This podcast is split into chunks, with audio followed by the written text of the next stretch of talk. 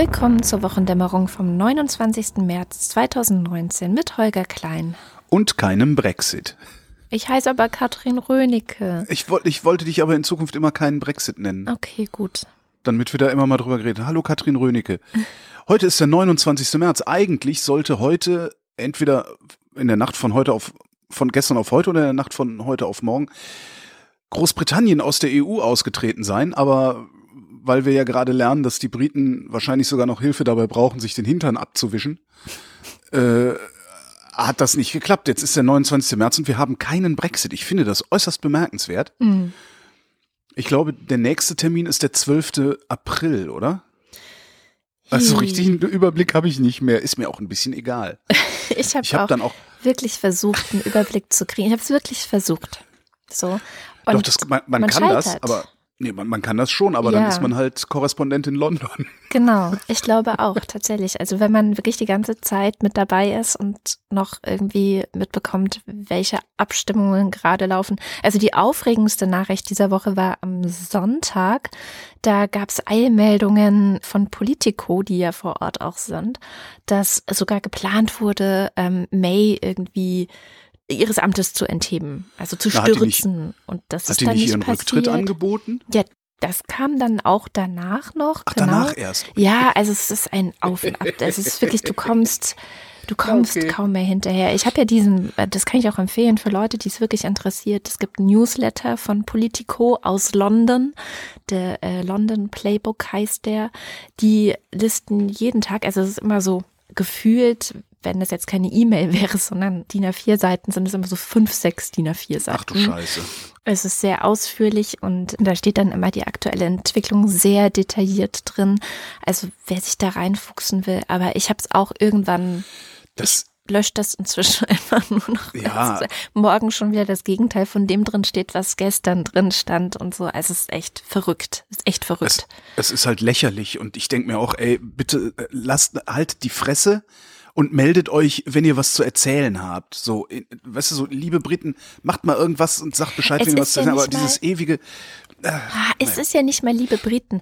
Also Das ich habe das Gefühl, dass das Hauptproblem gerade diese es sind ein paar radikale nordirische Politiker, die äh, irgendwie einen zu viel im Tee hatten oder so, Ja. oder die halt zu viel Nationalismus gefrühstückt haben oder ich weiß nicht, ja, in den Topf ein.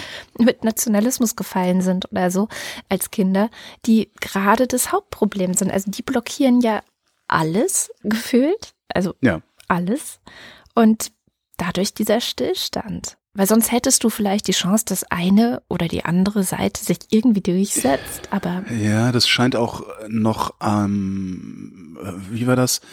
An einem Problem zu liegen, dass irgendwie im Unterhaus zwei unterschiedliche Wahlsysteme noch aufeinander clashen oder so. Ich werde mir das nächste Woche äh, alles nochmal von einem ähm, Fachmann erklären lassen. Da wird dann auch ein Podcast raus und vielleicht äh, haben wir ja Glück und oder ich Glück und ich habe das danach verstanden und jeder, der das dann hört, hat es auch verstanden. Was es aber Interessantes zum Brexit gibt, ist ein Hörtipp äh, aus der letzten Woche und zwar ein Feature vom Deutschlandfunk mit dem Titel Der Brexit und die Wiedervereinigung der Insel, eine irische Lösung. Ähm, Da ist die Kollegin äh, Anfang des Jahres einfach mal zwischen Dublin und Belfast so hin und her gefahren, hat mit Leuten geredet. Und darin fand ich zwei Punkte sehr interessant, was ich auch nicht wusste. Jeder Nordire hat ein Recht auf einen Pass der Republik Irland. Hm, Jeder. Und zwar unabhängig vom Brexit. hm, Und das Karfreitagsabkommen beinhaltet die Möglichkeit einer Wiedervereinigung, wenn sich eine Mehrheit der Menschen in Nordirland dafür entscheidet. Das geht nur, wenn diese Entscheidung, also diese, Volk, diese Volksabstimmung, die dazu nötig ist, gleichzeitig auch in der Republik Irland durchgeführt wird. ja, die Aber- werden dafür. Die Frage ist, was die Nordiren wollen. Ist die Frage, ob die dafür sind. Ja, ich glaube Also schon. das weiß ich nicht.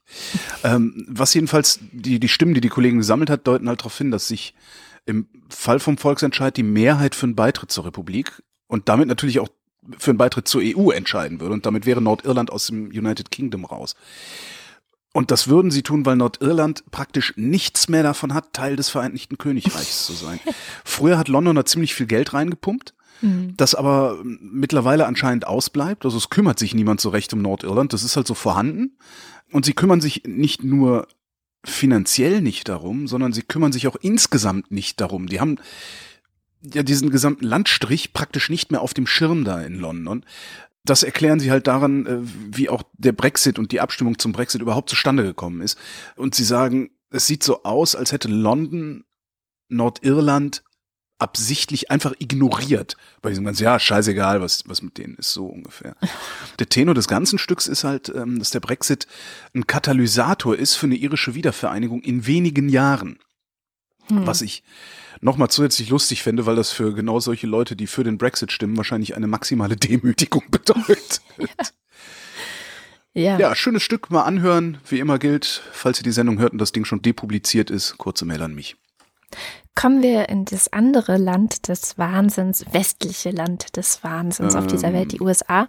Es gibt Neuigkeiten aus den USA oder auch nicht. Wir haben ja schon sehr lange darauf gewartet, also jetzt ich zumindest, dass der FBI-Sonderermittler Robert Mueller endlich mal seinen Ermittlungsreport vorlegt, also fertig wird und vorlegt und zeigen kann, dass Donald Trump endlich seines genau. Amtes enthoben werden muss. Genau, du hast nicht, du hast, wenn du ehrlich bist, hast du nämlich nicht darauf gewartet, dass der seinen Bericht vorliegt, Nein. sondern dass er einen Bericht vorliegt, der Donald Trump stürzt. Ja, natürlich.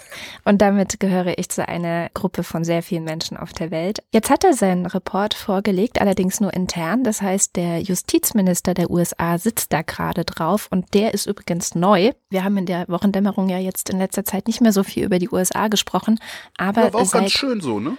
Es hat, hat nicht so viel gefehlt, das stimmt. Seit 14. Februar hat die USA einen neuen Justizminister, ein gewisser William Barr. Der war schon mal Justizminister, nämlich 1991 bis 1993, was irre lange her ist. so kann man sich auch vorstellen, wie alt der Typ schon ist. Äh, damals unter George Bush dem Ersten. Jedenfalls ähm, hat der jetzt eine kurze Zusammenfassung veröffentlicht. Die können wir gerne in den Show Notes verlinken. Und in dieser kurzen Zusammenfassung heißt es, knapp zusammengefasst, man kann Donald Trump nicht nachweisen, dass er oder sein Wahlkampfteam 2016 irgendwie mit Russland zusammengearbeitet haben. So. Ich glaube das ja alles erst, wenn das Ding komplett veröffentlicht ist ja, und ich es selber lesen kann. Genau, das sagen jetzt auch die Demokraten in den ah, USA. Gut. Also die hätten gerne den ganzen Report. Es ist noch nicht so klar. Sie haben auch eine absolute Mehrheit jetzt gehabt in der Abstimmung dafür, dass das veröffentlicht werden soll. Jetzt ist es aber so, dass es eine Regelung gibt, und zwar stammt die noch aus der Zeit von Bill Clinton, als der mhm. diese Affäre hatte Damals gab es auch einen Bericht, eine Ermittlung und daraus äh, einen Bericht. Und damals hat man ihm gesagt, nee, also dieser ganze Bericht soll nicht veröffentlicht werden, weil da einfach krasse sexuelle, intime Details ja. drin stehen, die die Öffentlichkeit einen Scheißdreck angehen. Was ja auch so erstmal richtig ist. Jetzt ist das heißt das heißt das, dass in diesem Müller-Bericht sexuelle Details über Donald Trump stehen? Das ähm, wäre sogar möglich, wenn man nee, an die echt? Affäre mit Stormy Daniels denkt. Oh. Ähm, da ist ja tatsächlich auch eine der Folgen dieser Ermittlungen war ja, dass Michael Cohen vor Gericht stand. Mhm. Kann da gerne auch eine ausführliche Sendung äh, von Can He Do That? Äh, das ist ein Podcast der Washington Post, wo immer geguckt wird, kann Donald Trump dieses und jenes wirklich tun? So und ähm, da gab es eine Sonderfolge zu den. Ach so, so nach dem Motto, darf der das? Darf der das? Okay. Genau. darf das das? Darf der das? Und dann haben sie immer irgendwelche Juristen, die dann hinschauen, ähm, was er eigentlich darf und was er nicht darf. Und sie hatten eine Sonderfolge zu der Anhörung von Michael Cohen. Ist erst ein paar Wochen her und der hat sehr ausführlich und sehr umfassend vor Gericht ausgesagt, dass Donald Trump ein Lügner ist und dass er ihn dafür bezahlt hat, dass er mhm. eben die Klappe hält, also oder dass er dafür sorgt, dass Stormy Daniels die Klappe hält und eben nicht öffentlich darüber spricht, dass sie eine Affäre mit Donald Trump hatte. Also das könnte da durchaus drinstehen, aber ansonsten ist es natürlich ein komplett anderer Fall als damals bei Bill Clinton. Also es ist tatsächlich etwas, jo. was die Öffentlichkeit schon interessieren dürfte. Hast du ähm, das damals bei Clinton eigentlich aktiv mitbekommen auch? Du, ich war da Teenager, also so Mitte. An, das war an Absurdität wirklich nicht zu überbieten. Hm. Also ja, der hat irgendwie mit einer Praktikantin gevögelt ja. und daraus ist dann eine Staatsaffäre geworden. Das habe ich bis heute nicht verstanden, ja, wie das sein kann. Ich glaube, das ist, das verstehen auch nur US-Amerikaner, wie das ja. sein kann. Na, ganz ehrlich, also ich verstehe es auch nicht. Jedenfalls ja. fällt das jetzt halt den Demokraten gerade auf die Füße. Also weil es eben eine Regelung ist, die anscheinend, und das wird jetzt ein juristischer Streit sein, der vielleicht auch noch ein bisschen länger gehen wird, anscheinend verhindert genau diese Regel, dass damals der Report nicht veröffentlicht wurde, dass heute der Report veröffentlicht wird. Ja, ähm, äh, was? Das habe ich jetzt, da war mein Gehirn nicht. Was? Also die Regel, die damals verhindert hat, dass so, der Report okay. zu Bill Clinton veröffentlicht wird, die verhindert offenbar auch, dass jetzt dieser Mueller-Report veröffentlicht wird. Jetzt Und da wird es noch einen juristischen Streit drum geben, ob man das vielleicht doch irgendwie hinbekommt.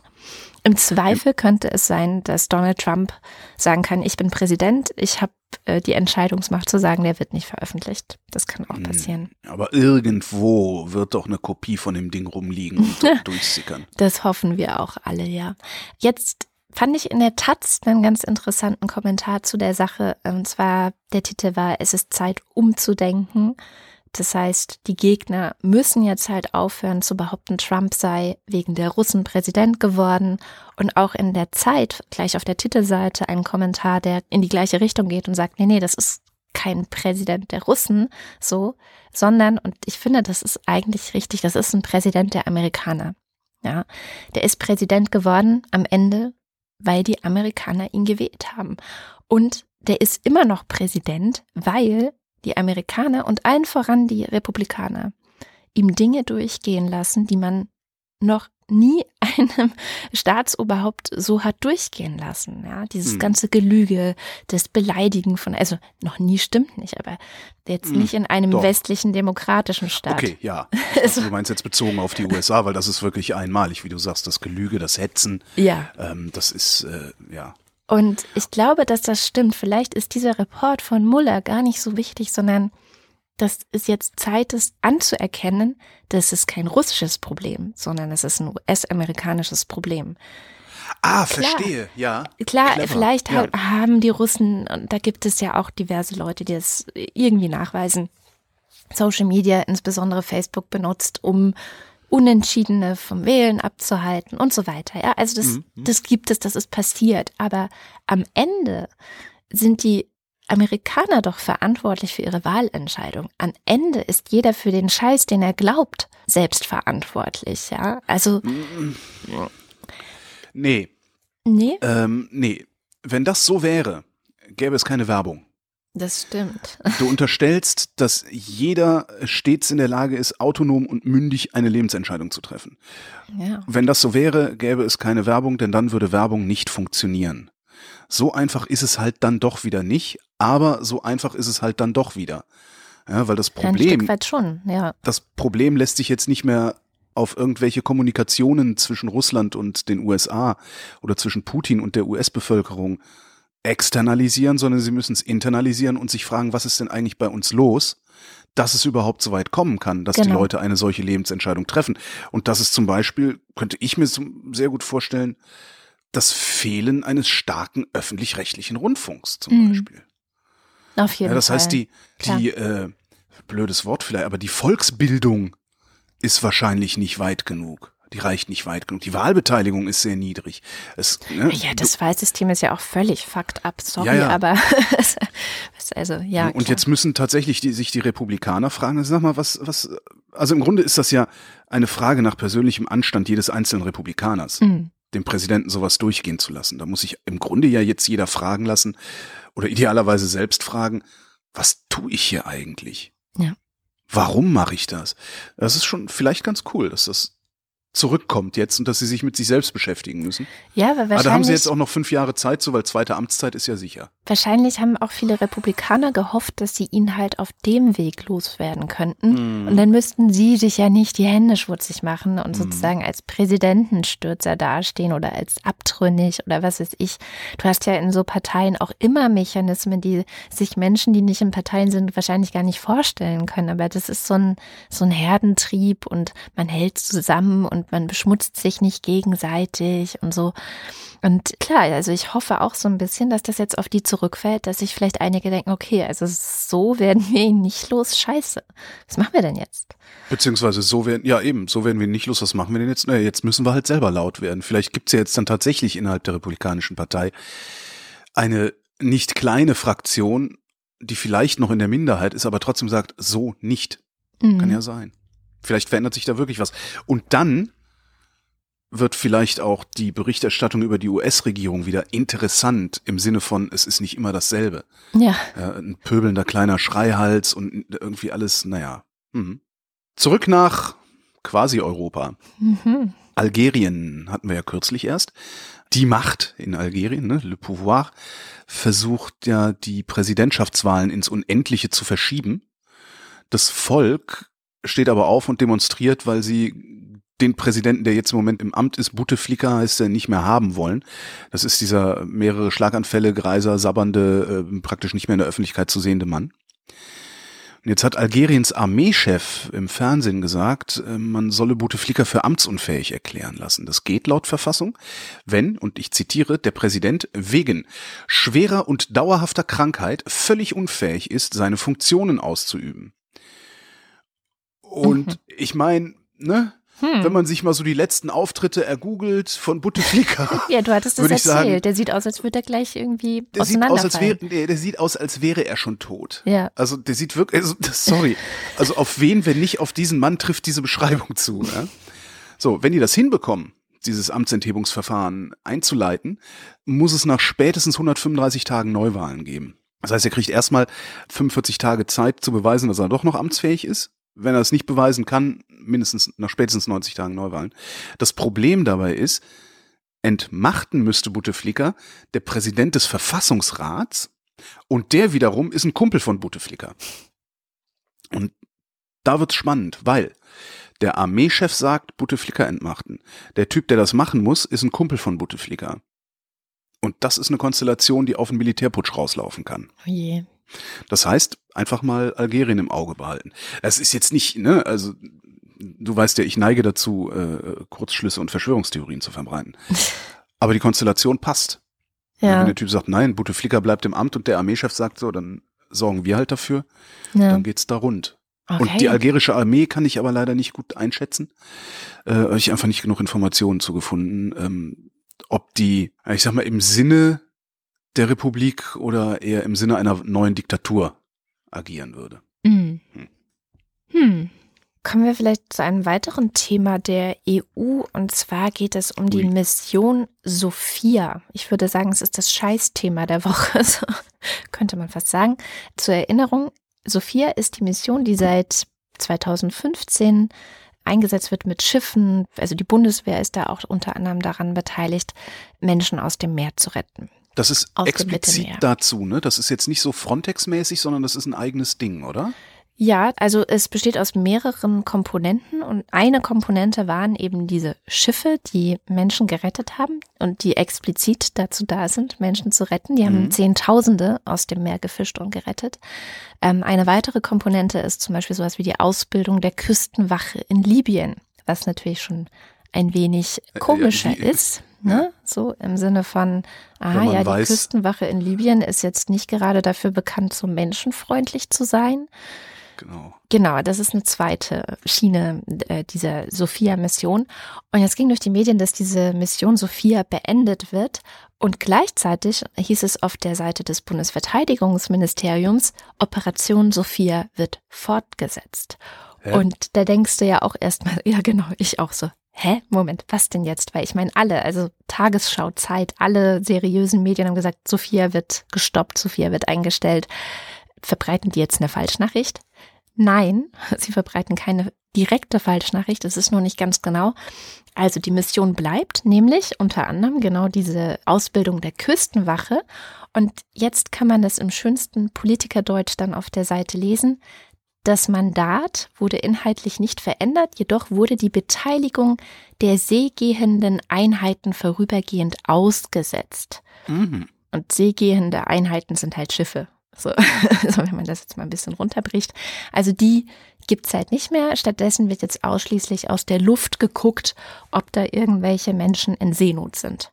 Und wem wird dann Bescheid gesagt, dass da Menschen in Seenot sind? Das ist eine gute Frage. Das äh, ist auch nicht weiter konkretisiert. Das ist auch eine der großen Kritiken, die an diesem ganzen Verfahren jetzt vor allem von anderen Seenotrettern, also von freiwilligen Seenotrettern geübt wird, die eben sagen, naja, also einerseits werden jetzt eben Menschen ihrem Tod überlassen. So, also es wird keine direkte Verantwortung mehr dafür übernommen.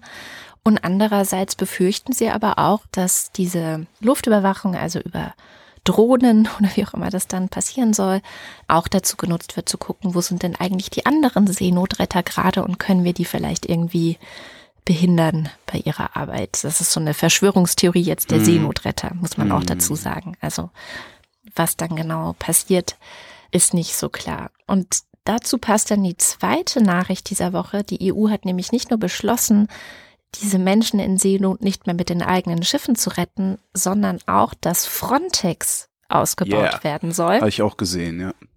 Das ist ja diese Grenzschutztruppe der EU, die dafür sorgen soll, dass, und jetzt zitiere ich Angela Merkel und Konsorten, irreguläre Migranten, also nochmal irreguläre Migranten, nicht in die EU kommen sollen. Mhm. Das heißt, zusammengefasst kann man sagen, die EU hat diese Woche beschlossen, einerseits ihre Festung zu verstärken. Es soll auf 10.000 Männer an den Grenzen, soll Frontex aufgestockt werden. Nur Männer oder ist dir das jetzt einfach so rausgerutscht? Das ist mir jetzt wahrscheinlich einfach so, so rausgerutscht. Okay. Weil das hätte mich jetzt auch, also es hätte mich nicht gewundert, ne, wenn den Job nur Typen machen dürften, weil die skrupelloser sind. es würde mich nicht wundern, wenn den Job tatsächlich nur Typen machen. ja. Hm? Also ja ich weiß nicht, ob es nur Typen dürfen, aber es würde mich nicht wundern, wenn es nur Typen Stimmt machen. Allerdings, ja. Und gleichzeitig haben sie beschlossen, ja, man kann eigentlich sagen, Menschen im Mittelmeer ertrinken zu lassen. Und ja, natürlich. warum das alles? Weil Italien sich querstellt, sagen die einen. Also ich finde, das ist nur die halbe Wahrheit. Der andere Teil der Wahrheit ist, dass der Rest der EU es nicht auf die Reihe kriegt, Italien zu entlasten und ja. Italien zu unterstützen und Asylsuchende irgendwie ordentlich zu verteilen.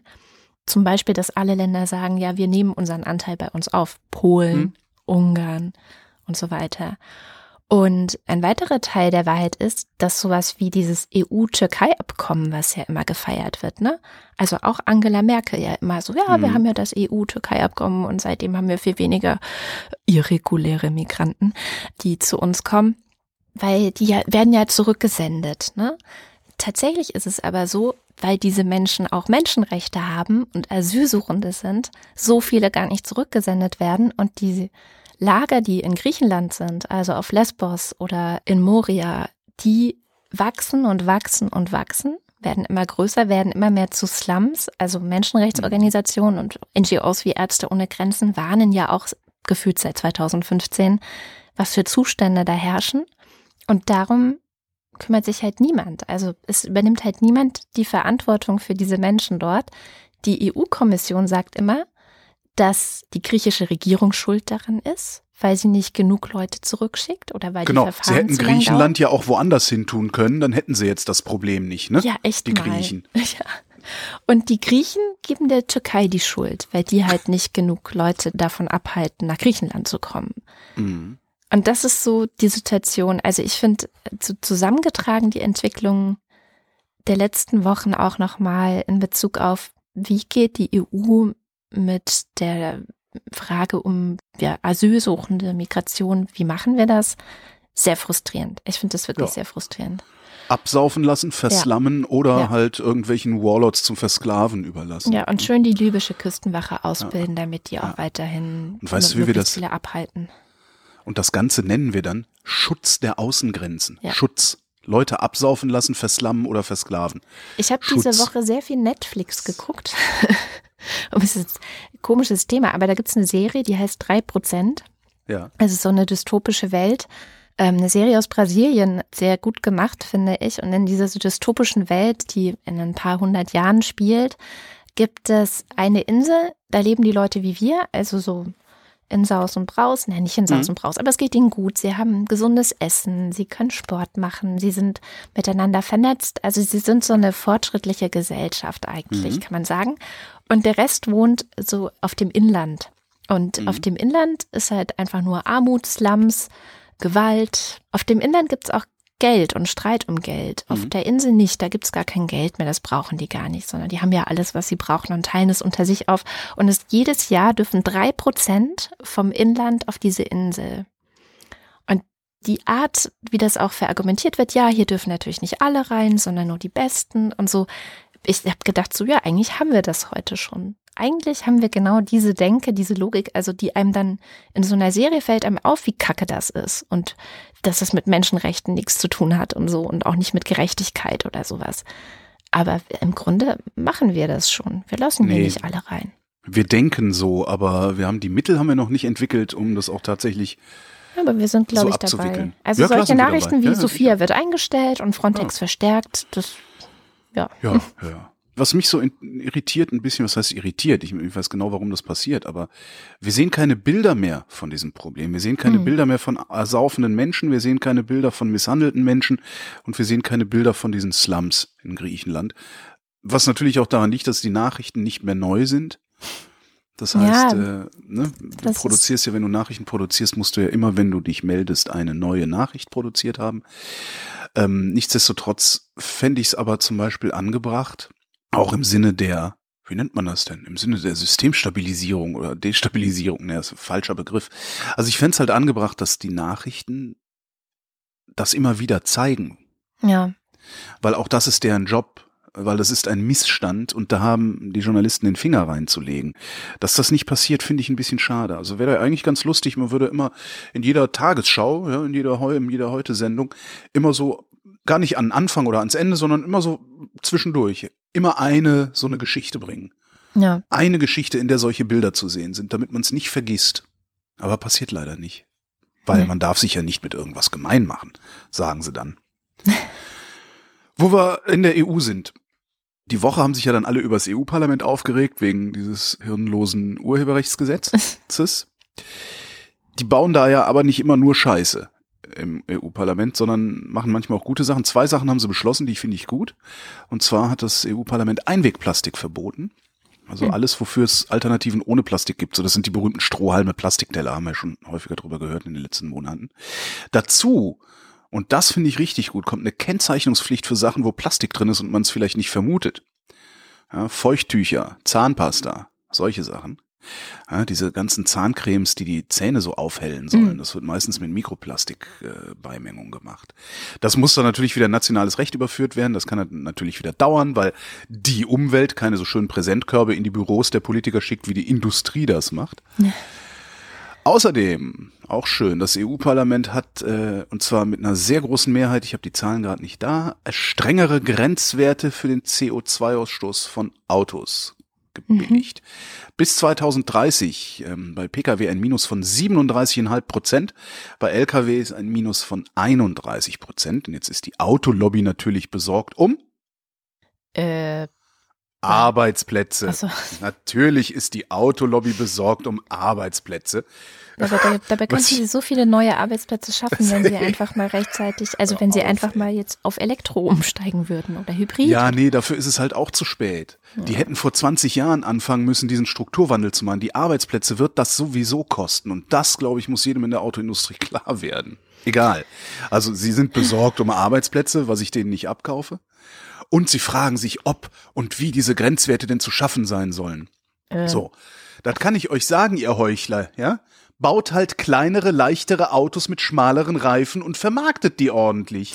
Man hm. kann nämlich auch schmale Reifen cool machen. Das ist alles ein Marketingproblem. Natürlich. Ja? Niemand kauft sich irgendwie ein SUV, weil das eine Vernunftsentscheidung ist. Ja. Nee, vor ähm, allem, ich denke halt voll oft, also wenn es mir, also mir wäre es peinlich, einen SUV zu haben. Mir wäre es richtig peinlich. Absolut. Und genau ja, das ja. ist ja das, wo man hin muss. Man muss eine Gesellschaft schaffen, in der es einfach nur peinlich ist, mit so einem Ding rumzufahren. In der das echt nur noch die größten, letzten Trottel, die es überhaupt nicht gemerkt haben, tun. Oder halt die, die den Oldtimer von vor 20 Jahren dann fahren und sagen, ja, aber das ist doch für cool. Damals waren die Leute so bekloppt und ich finde das witzig oder so. Ja. Ja. Ja, das, und dass das funktionieren kann, sieht man zum Beispiel am Nichtrauchen in, Aust äh, in Australien, am Nichtrauchen in Italien. Italien hat halt auch ne, Nichtraucherschutz, weil Rauchen verbieten traut sich ja dann doch keiner. Die haben das eingeführt und in Italien ist es mittlerweile so, das Rauchen ist da so ein Pro, das machen nur noch die Prolls und die Touristen. Das ist halt so ein Assi-Phänomen geworden da. Und die Italiener waren richtige Raucher. Also, ja, das stimmt. Ne, die haben, das war ja ein kulturelles Ereignis, nicht einfach nur so eine kulturelle Beimengung wie bei uns, sondern ein echtes Ereignis. Und die haben es geschafft, innerhalb weniger Jahre das zu so einem Assi-Phänomen zu machen. Das finde ich echt interessant. Ja. Ähm, Zu diesem ähm, CO2-Ausstoß passt äh, noch ein Hörtipp kommt jetzt. Das ARD-Radio-Feature von diesem Monat ähm, ist von Tom Schimek. Von dem kann man eh immer alles hören, von dem sollte man eh immer alles hören. Ich finde, er produziert wunderbare Features, der Mann. Das von diesem Monat heißt Dreckschleuder Deutschland und einer der Untertitel lautet Hinter Deutschlands Selbstbild vom grünen Engel Europas verbirgt sich eine katastrophale Ökobilanz. Und das Feature erzählt, wie die Industrie uns zusammen mit den Politikern im Grunde wirklich Dauer verarscht. Also gerade solche Totalausfälle wie äh, Andreas Scheuer, Bundesverkehrsminister, oder Julia Klöckner, Landwirtschaftsminister, die ja beide nicht wirklich Minister sind, sondern in ihrem Wirken eigentlich die verlängerten Arme genau der Industrien, die sie eigentlich kontrollieren sollten. Und das gilt übrigens nicht nur für Scheuer nicht und Klöckner. Kontrollieren, sondern eigentlich Doch, ist. Kontrollieren. Ja, Doch. nee. Äh, Regulieren, dann nennen wir es regulieren. Regulieren, genau. Ja, Also sie okay. sind Politiker oder Politikerin und sie sind dafür zuständig, diesen Bereich der Gesellschaft zu regeln und den gesellschaftlichen Konsens über diesen Bereich umzusetzen und auch zukunftsfähig zu machen und solche Sachen. Und da, in dem Punkt versagen sie ja komplett. Äh, Nicht nur den Konsens umzusetzen, weil wenn es darum ging, den Konsens umzusetzen, dann kannst du halt auch Brexit, ne? Ist eine Umsetzung des Konsens. Das Klar. ist halt das Ja, Problem. Ich, ich habe ja gesagt, auch zukunftsfähig Leuten, zu machen. Genau. Also nicht nur Konsens, sondern auch Zukunftsfähigkeit, Ja. ja. Von denen erwarte ich nämlich auch unpopuläre Entscheidungen zu treffen, die aber vernünftig sind. Mhm. Und genau das machen Scheuer und Klöckner überhaupt nicht. Nee, im Ja, Gegenteil. Über null. Also das genau, Gegenteil. im Gegenteil. Die treffen unvernünftige Entscheidungen, die dann auch noch rückwärtsgewandt sind. Das gilt übrigens auch für die meisten von deren Vorgängern. Also da muss man sich bloß mal angucken, wo die hinterher Kasse gemacht haben. Ein Paradebeispiel, Matthias Wissmann, SPD-Verkehrsminister gewesen, äh, ist jetzt Cheflobbyist bei der Automobilindustrie. Überhaupt scheint die ganze Automobilindustrie, das haben sie da auch in dem Feature, wie haben sie es genannt, ein Abklingbecken für wohlgesonnene Politiker zu sein. Ah ja. Ganz, ganz witzig.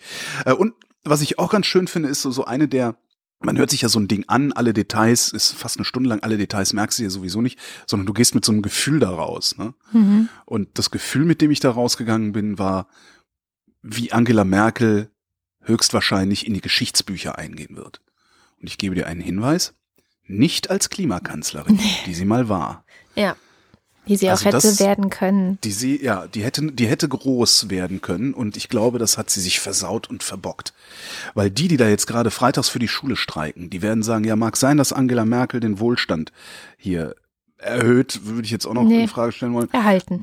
erhalten hat, aber leider Gottes Für hat sie einige. das, leider Gottes hat sie das, naja, schon für alle auch. Also, sorry, aber Ja, klar, sie kam aus der SPD-Regierung raus, wo Hartz IV beschlossen war.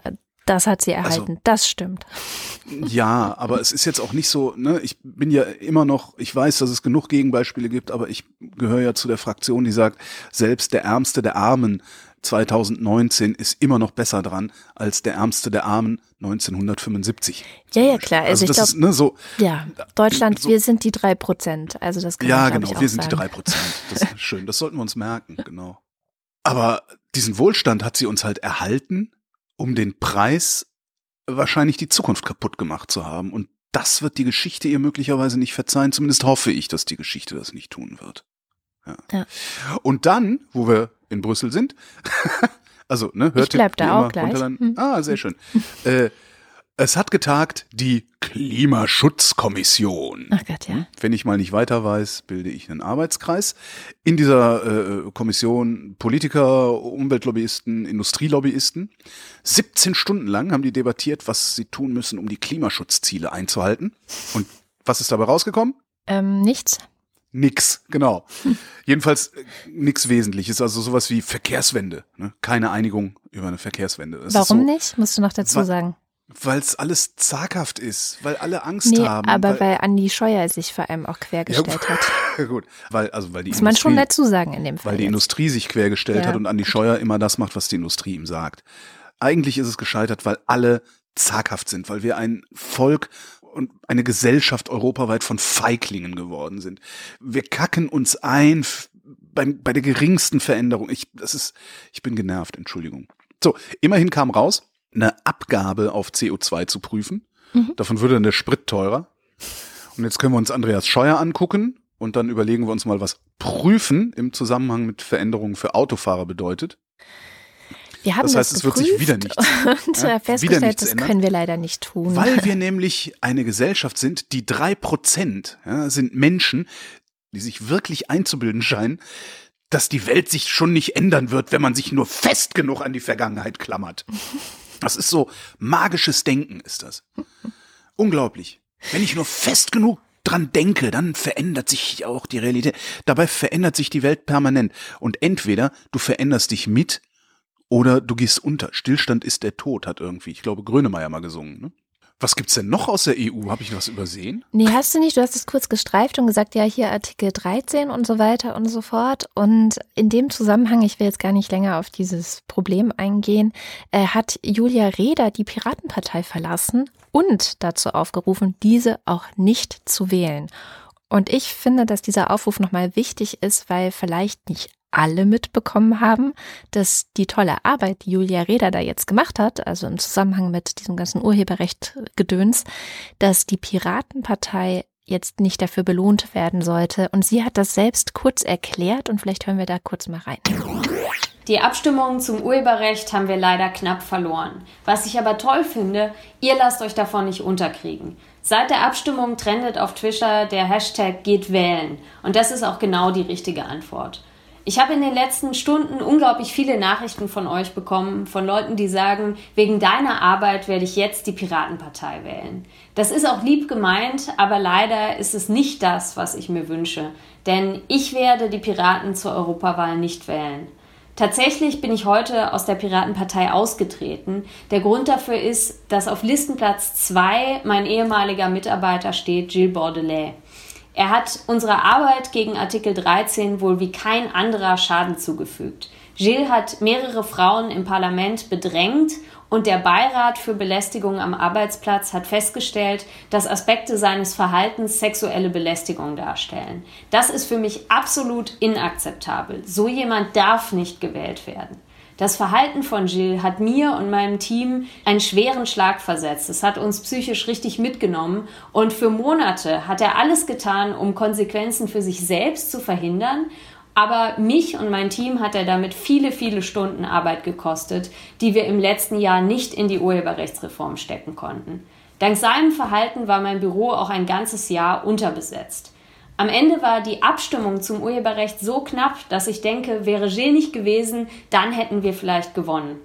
Ich habe nie allein gegen Artikel 13 gekämpft, sondern immer mit meinem Team hier im Parlament. Und ich will, dass diese Leute weiter im Parlament arbeiten mit anderen Abgeordneten.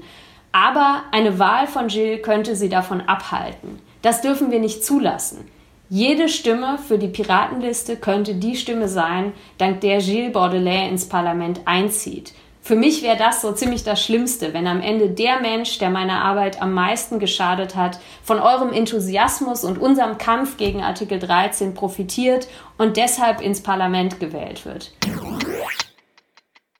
Ich finde, das sollte einfach jeder und jede wissen, der oder die sich darüber Gedanken gemacht hat, die Piratenpartei zu wählen. Mhm. Oder anders ausgedrückt, die Piratenpartei hat es tatsächlich noch einmal geschafft, sich unwählbar zu machen. Was man die ja. letzte vernünftige Person in diesem Laden vertrieben, ja. Ja. Irre.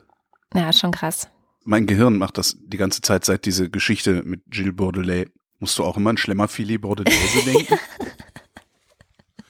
Ich habe jedenfalls, seit das draußen ist, denke ich die ganze Zeit, oh, so ein Schlemmerfilet Bordelaise hätte ich auch mal wieder gerne. Jedes Mal, wenn ich das lese. Soll ich dir was sagen? Du hast ein Schlemmerfilet Bordelaise. Mhm. Hab immer dich. eins auf Reserve in meinem Stimmt, man sollte immer ein Schlemmerfilet auf Reserve haben. So, kommen wir zum Lokalen. Berlin Lokal. Aber auch sicherlich darüber hinaus interessant, die Berliner Kudamraser sind schon wieder wegen Mordes verurteilt worden. Wir erinnern uns, zwei Prolls fahren auf dem Kurfürstendamm Rennen, überfahren einige rote Ampeln, ähm, fahren in der Spitze 170 kmh schnell auf dem Kurfürstendamm. Das ist echt äh, die sind schon mal vom Landgericht verurteilt worden wegen Mordes. Das äh, ist in Revision zum Bundesgerichtshof gegangen. Der hat's kassiert. Jetzt gibt's ein neues Urteil vom Landgericht. Es ist Mord. Und zwar wesentlich besser und ausführlicher begründet als damals vom Landgericht. Drei Bedingungen waren erfüllt. Die schweren Autos, hat das Gericht gesagt, sind zu gemeingefährlichen Mitteln geworden. Zu unbeherrschbar. Also Gemeingefährlichkeit ist ein Mordmerkmal. Mhm. Das Opfer war arg und wehrlos, das heißt Heimtücke war gegeben. Und weil es den beiden Typen um die kurzfristige Befriedigung ihres Egos gegangen sei, wären auch niedrige Beweggründe dabei. Außerdem, und das ist echt krass, also ich finde das echt krass, außerdem haben die Richter noch einen bedingten Tötungsvorsatz gesehen, mhm. der sich in Etappen entwickelt hat, weil sich nämlich rausgestellt hat, während dieses Prozesses jetzt, dass der Unfallverursacher, also der ist äh, über eine rote Ampel in einen Geländewagen, der Fahrer des Geländewagens war tot äh, nach diesem Unfall, der, der Unfallverursacher nicht nur noch hätte bremsen können, sondern es sogar gewusst haben muss, dass er die Ampel, also vor der roten Ampel zum Stehen hätte kommen können. Und da bin ich jetzt mal wieder gespannt, was der BGH in der Berufung sagt, weil die Verteidiger haben gesagt, wir gehen natürlich in Berufung, weil die wollen fahrlässige Tötung nur haben. Mhm. Da sind wir jetzt wieder bei einem meiner Lieblingsthemen, die Eignung zum Führen von Kraftfahrzeugen. Und zwar nicht nur die strukturelle Eignung, ne, ich habe gelernt, wie die Schilder heißen, sondern vor allen Dingen die geistige Eignung. Ich habe ja die Theorie, Verschwörungstheorie von Holgi, keine Sendung ohne. Verschwörungstheorie der Woche, wollte ich gerade sagen. Verschwörungstheorie der Woche. Genau. Äh, dass mindestens die Hälfte der Kfz-Führer nicht dazu geeignet ist. Oh ja, dem schließe ich mich an. Dass das aber hingenommen wird, inklusive tausender Toter und wahrscheinlich zigtausender Verletzter, weil die meisten Verletzten kriegen wir ja gar nicht mit, weil da wird dann kaum darüber berichtet, dass das hingenommen wird, damit weiter Autos verkauft werden können. Ja. So. Und ich halte das für einen der katastrophalsten Systemfehler, den wir in unserer Gesellschaft haben. Und das wird dann auch noch von solchen Freaks wie Andreas Scheuer befördert, ja, anstatt wenigstens hinzugehen und zu sagen, okay, wir kriegen das ja in den Griff, man kann das ja in den Griff kriegen, diese Verkehrstoten und die Unfälle. Zum Beispiel kann man das in den Griff kriegen, indem man einfach mal die Geschwindigkeiten flächendeckend senkt. Mhm. Innerorts 30, auf der Landstraße 70, auf der Autobahn 100. Ja, aber dann komme ich ja nicht mehr schnell an. Ja, Pech gehabt, fahr eine halbe Stunde früher los. Oder nimm die Bahn. Oder nimm die Bahn, genau. Also solche Sachen, ne? Oder wie die Taz geschrieben hat, das ist auch ein sehr polemischer Artikel, aber nichtsdestotrotz fand ich den gar nicht dumm. Die haben geschrieben, beim Raser-Prozess hätten auch die Ideengeber angeklagt werden müssen. Und die Ideengeber sind halt genau solche Typen wie der Chefredakteur der Welt, Ulf Poschardt, ja, der schnelles Fahren für einen besonderen Wert hält. Und wenn der solchen Stuss von sich gibt, erzählt er auch immer was von Verantwortung und Beherrschbarkeit und sowas alles. Mhm. Und genau das ist das Problem. Die beiden Ulfs vom Kurfürstendamm, die haben geglaubt, sie könnten ihre Autos bedienen und beherrschen und verantwortlich damit umgehen. Ja, und jetzt sind sie trotzdem verknackt worden. Aber ich bin mir nicht sicher, ob die das wirklich geglaubt haben, weil ja. also es kann ja genauso gut sein, dass sie wussten, dass es ein Risiko dabei gibt und ähm, Nein, äh, das ist ja auch selber so ausgesagt. Die haben ausgesagt, dass sie sich zu den ganz wenigen Menschen gehörend fühlen, die ihr Auto 100% beherrschen. Mhm. Du kriegst von solchen Leuten, ich weiß jetzt nicht, ob es in diesem Prozess war, es gab eine Aussage auch von einem Raser, den sie verknackt haben, der allen Ernstes gesagt hat, ach, das war ja, die Straßenverhältnisse waren ja so, dass ich kilometerweit sehen konnte. Ja. Die kilometerweit, ja, du kannst keine 500 Meter weit sehen. Ja, egal wie hell das ist.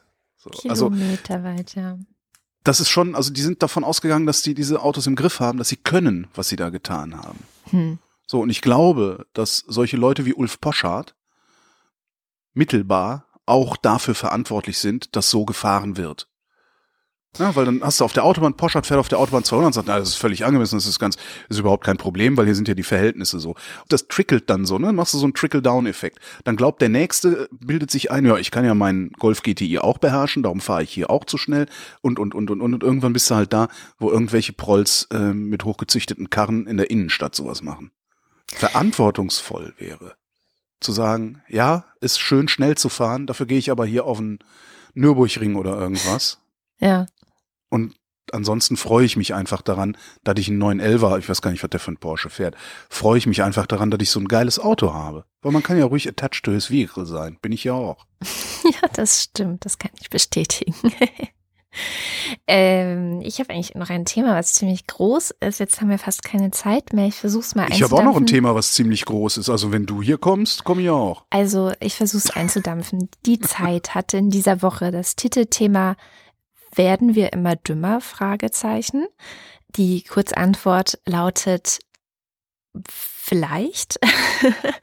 die lange Antwort ist, äh, die haben eben festgestellt, es gibt ja diesen sogenannten Flynn-Effekt, entdeckt von James Flynn irgendwann in den 80ern, der herausgefunden hat, ach guck mal, die Intelligenztests, die werden ja, also die Menschen werden ja immer intelligenter in Anführungszeichen. Also sozusagen das, was vor zehn Jahren ein IQ von 100 war, ist heute ein IQ von 108 und die Punkte steigen immer mehr und so weiter. Der Intelligenzquotient, also der IQ, wird ja auch immer angepasst. Das heißt, 100 ist immer der aktuelle Mittewert und dieser Mittewert ist halt eben verglichen mit der Vergangenheit um Punkte gestiegen eigentlich, was schon irgendwie mhm. schwierig ist übereinzubekommen, weil mhm. der ja immer gleich bleibt. Deswegen kann er ja nicht steigen, aber egal.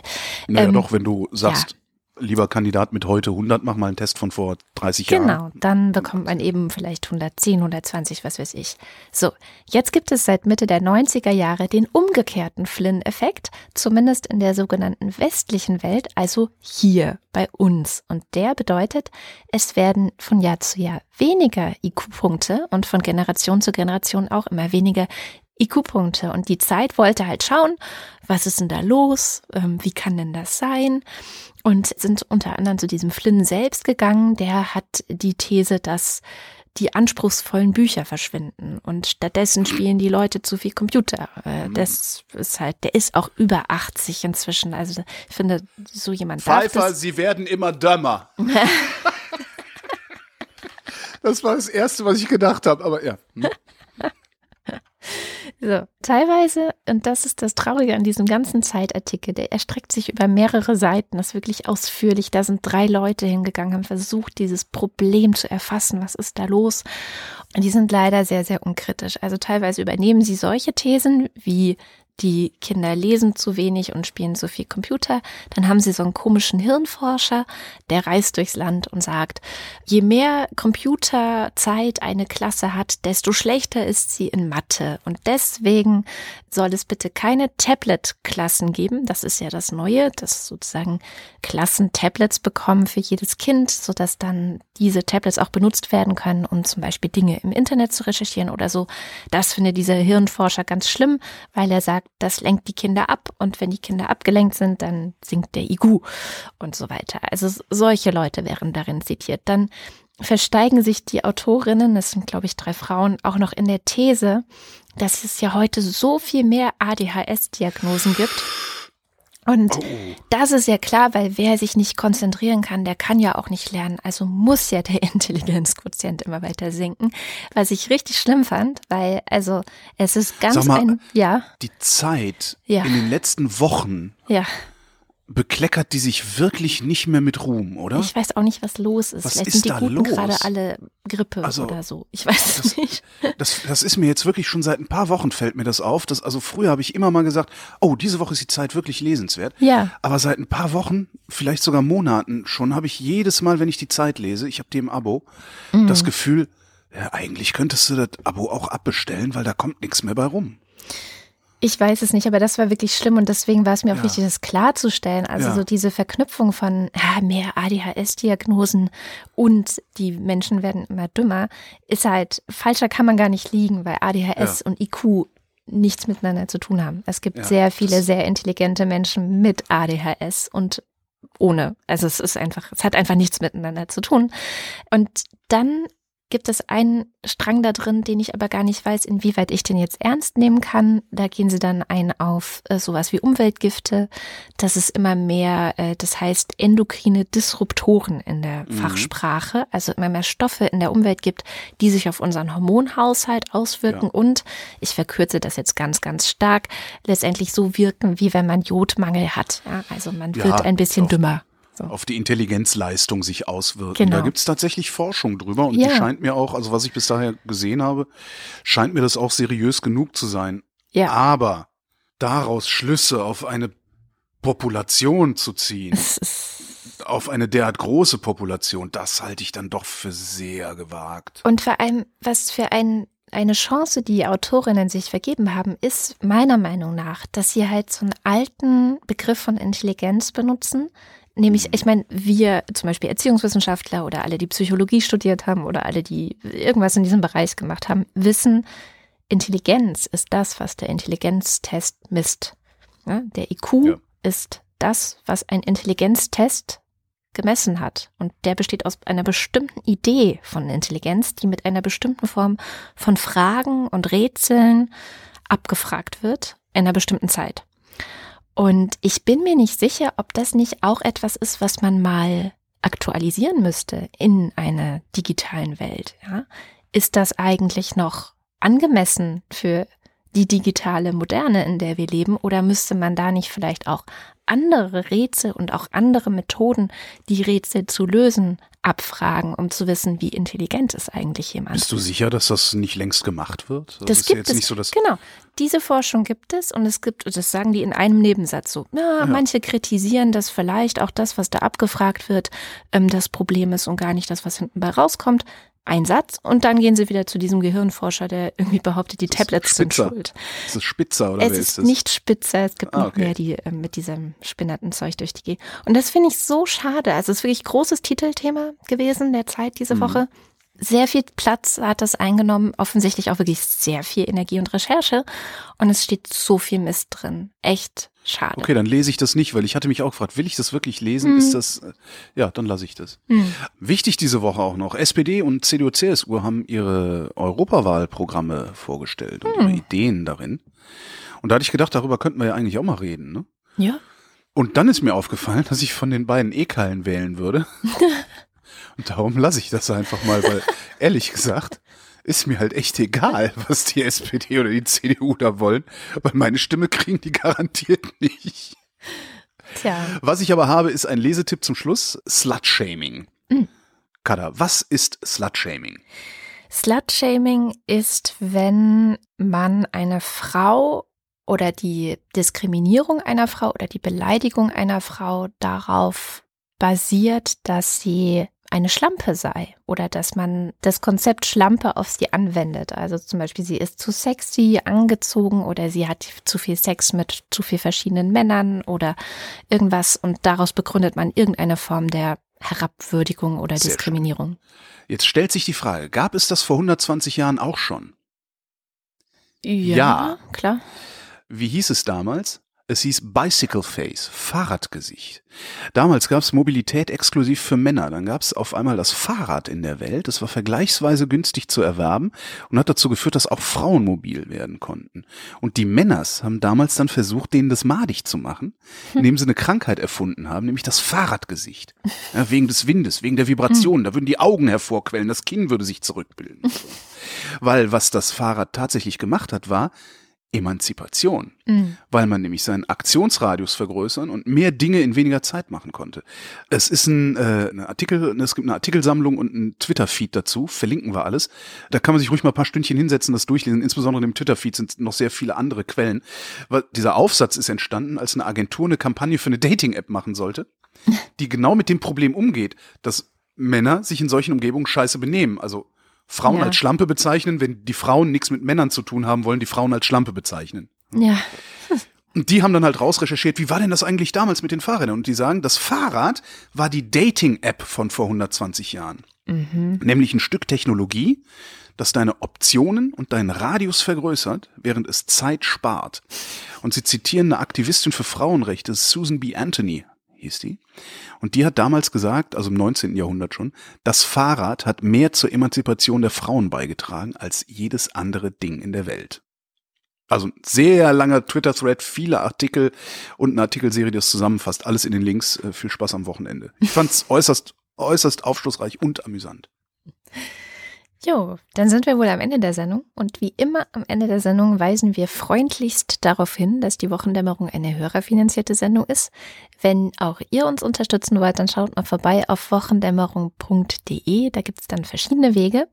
Und wenn auch ihr am Ende jeder Sendung eure Namen oder auch Quatschnamen hören wollt, dann schließt doch mal auf Steady ein Abo ab. Auch das findet ihr auf wochendämmerung.de und zwar im Fanclub oder bei den Ultras, weil die bekommen als Privileg sozusagen dieses kleine Dankeschön und genau deswegen lesen wir jetzt deren Namen vor.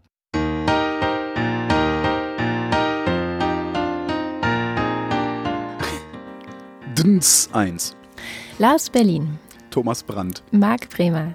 Der Datenschutzbegeisterer. Oliver Delpi. Reto Di Giotto Isolabella. Das war übrigens der Erste, der angefangen hat mit Quatschnamen. Genau, das stimmt. Das ist der Erste, der unseren Abspann angefangen hat zu vandalisieren. Und ich bin ihm sehr dankbar dafür, insbesondere für das Getränk. Markus Dietz. Roger Eberling. Christopher Etzel. Erik Fröhlich, Benjamin Harnack, Nico Hebel, Norman Holz, Adrian Hönig, Katharina Hüll, Caro Janasch, Matthias Johansen, Arndt J. Kästner, Moster Techie, Wing Commander Lord Flashheart, Hacke Petra mit Zwiebeln. Das steht da. Hacke Petra.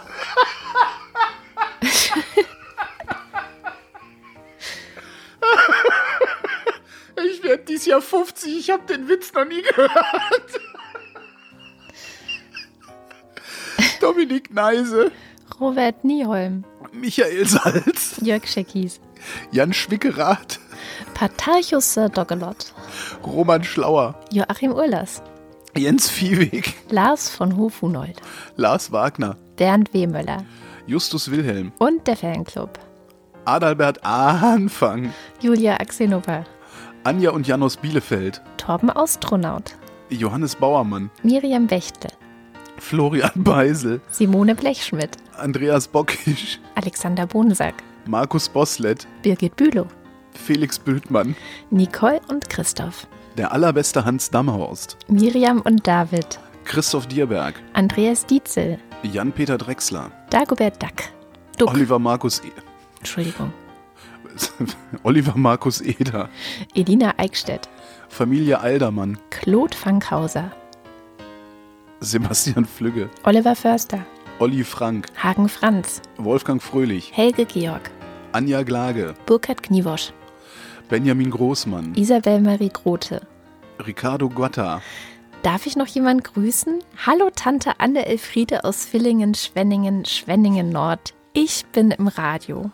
bist du nicht, genauso wenig wie Jan Heck, Christoph Henninger, Tobias Herbst, Fabian Hömke. Andreas Jasper. Aber wäre doch gut, wenn uns jetzt Tante Anne Elfriede hört. Also, Das wäre cool. ja, Aber Radio wäre es trotzdem nicht. stimmt. Philipp Kaden, Jasmin Kisillemak, Jessica und Tibor Köstel, Markus Krause, Stefan Krause, Magali Kreuzfeld, Thomas und Corina, Oliver Kohlfink, Michael Lamatz, Clemens Langhans, Sebastian Lenk, Florian Link, Sabine Lorenz, Ines und Mike Lüders, René Ludwig, Rolf Lühring, Thorsten Lünenschloss, Martin Meschke, Robert Meyer, Johannes Möller, Lordium Mondkind, Christoph Eule Müller, Johannes Müller, Thorsten W. Noll, Oliver Paulsen, Josef Porta, Christine Probstmeier, Quatschbrötchen, der Podcast für Comedy, Satire und freie Musik. Quatschbrötchen.de.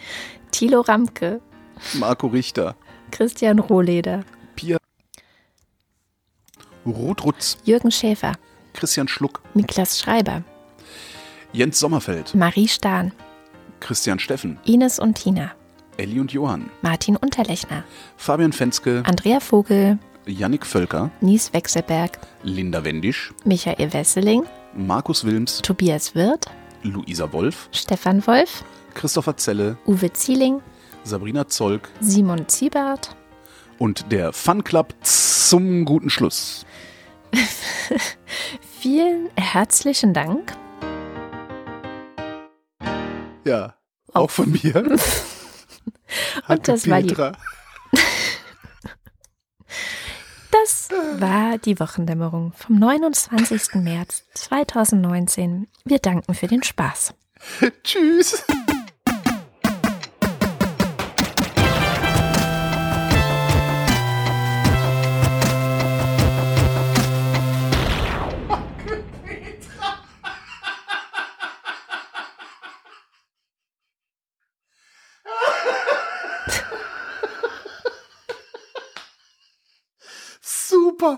Ey, wieso bin ich da noch nie drauf gekommen? Das darf doch wohl nicht wahr sein.